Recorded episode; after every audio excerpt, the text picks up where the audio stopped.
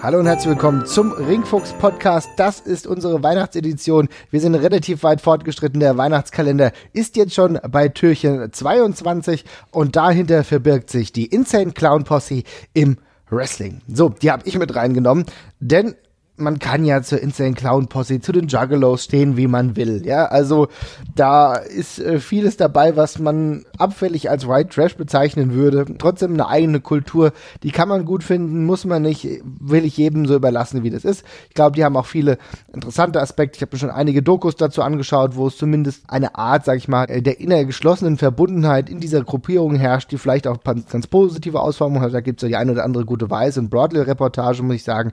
Aber, liebe liebe Leute, alles, was im Wrestling passiert ist, war furchtbar grausam. Warum es diese Leute geschafft haben, ins Wrestling zu kommen und selber im Ring zu stehen, ist für mich sehr, sehr befremdlich heutzutage. Es, es wirkt relativ komisch aus heutiger Sicht. Also gerade, dass sie es halt auch relativ easy geschafft haben, halt in die WCW und sowas zu kommen zum damaligen Zeitpunkt, in die ECW. Ich meine, sie haben es ja wirklich überall hingepackt ist schon beeindruckend. Das ist halt doppelt komisch, wenn man hier in, in, Deutschland sitzt, wo die, wo der Fame der Insane Clown Posse jetzt, sag ich mal, überschaubar ist. Ja, mhm. ähm, das ist halt irgendwie nochmal doppelt komisch, weil irgendwie wir kannten die halt nicht jetzt. Also ich habe sie durch Wrestling kennengelernt auf jeden Fall. Ich auch, ja. Und dann fragst du dich halt doppelt und dreifach, warum die da jetzt da sind und warum sie es auch noch in alle drei äh, Major Promotions halt schaffen die ganze Zeit. Und ähm, sehr komisch. Ja, also, sehr, sehr komisch. Also ich meine, bei der Insane äh, Clown Posse muss man ja sagen, dass die Überschneidungen mit der ECW ja noch einigermaßen offensichtlich waren. Also wenn du dann sagst, okay, du hast 1997, Hardcore Heaven war es, glaube ich, wo sie dann aufgetreten sind, auch ein Konzert hatten. Ja, das passt noch irgendwo, es passt in diese kulturelle Ausrichtung der ECW. Darüber mhm. lasse ich mit mir noch sprechen. Ja. Da waren ja auch nicht großartig jetzt viele Matches dabei. Und auch kann ich sagen, ähm, zur Attitude Era, wenn ich die dann natürlich in die Oddities stecke, ist das für mich auch ja, okay, so mal als Stint, äh, um zu sagen, hier, ihr Juggalos, wir wissen, ihr seid eine große Gruppierung. Es gibt diese vielen Fans, die auch natürlich Wrestling-Überschneidungen haben, wo natürlich eine ähnliche Zielgruppe auch erwischt wird, gerade mit der Attitude Era. Dann ergibt das auch noch Sinn. Ich hab, ich pack sie einigermaßen nicht irgendwie in die Upper Mid-Card oder so, sondern eher so Undercard. Lass die mit anderen queren Leuten rumlaufen, mit jemandem, der einen äh, großen Cardman hält, ja, und, und, und anderen äh, merkwürdigen Kreaturen wie einer komplett durchgetreten, Luna Vachon und so. Von mir aus. Okay, das, da muss ich sagen, alles klar. Aber was mich dann immer ärgert, ist der Aspekt, dass sie zum auch in der WWF und aber auch noch viel öfter in der WCW im Ring standen regelmäßig. Denn Leute, das waren echt schlechte Wrestler, die niemals ein WCW World Tag Team Title Shot hätten bekommen sollen und selbigen aber in der Tat bekommen haben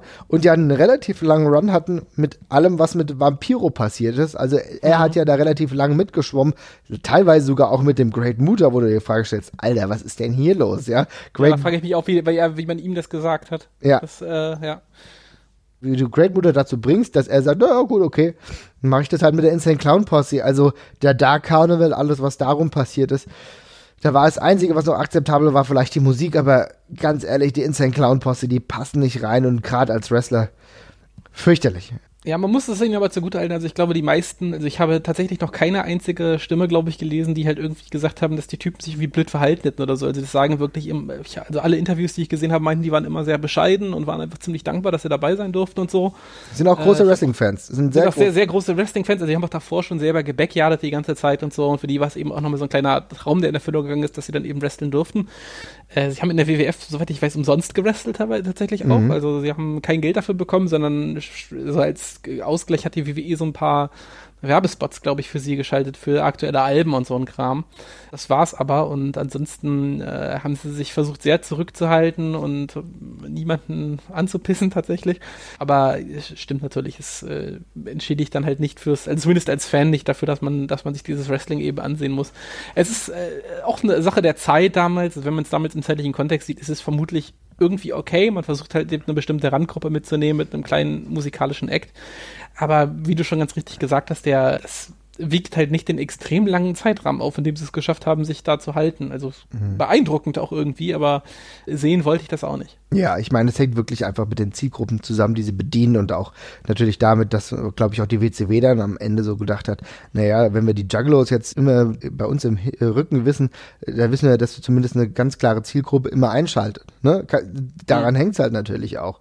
Aber auch wie das dann aufgezogen war, wo sie auch gar nichts dann wirklich viel ko konnten, wo die Storylines auch schlecht waren. Aber ich kritisiere im Grunde ja auch nur das In-Ring-Produkt. Alles, was da rum passiert, darüber können wir reden. Und äh, gerade wenn du ein großer Wrestling-Fan bist, ist es für mich auch noch okay, dann da rumzuwursteln, weil die haben ja dann später dann auch ihren eigenen Juggalo Championship, erst Juggalo Championship, jetzt mittlerweile Juggalo Championship Wrestling Promotion gehabt. Darüber kann man ja dann auch sagen, was man will, aber dann, du hast dann schon gemerkt, sie sind halt große Wrestling-Fans und solange sie mir nichts darüber erzählen, was sie von der Wissenschaft halten, halten sie nämlich nicht so, nicht so viel davon.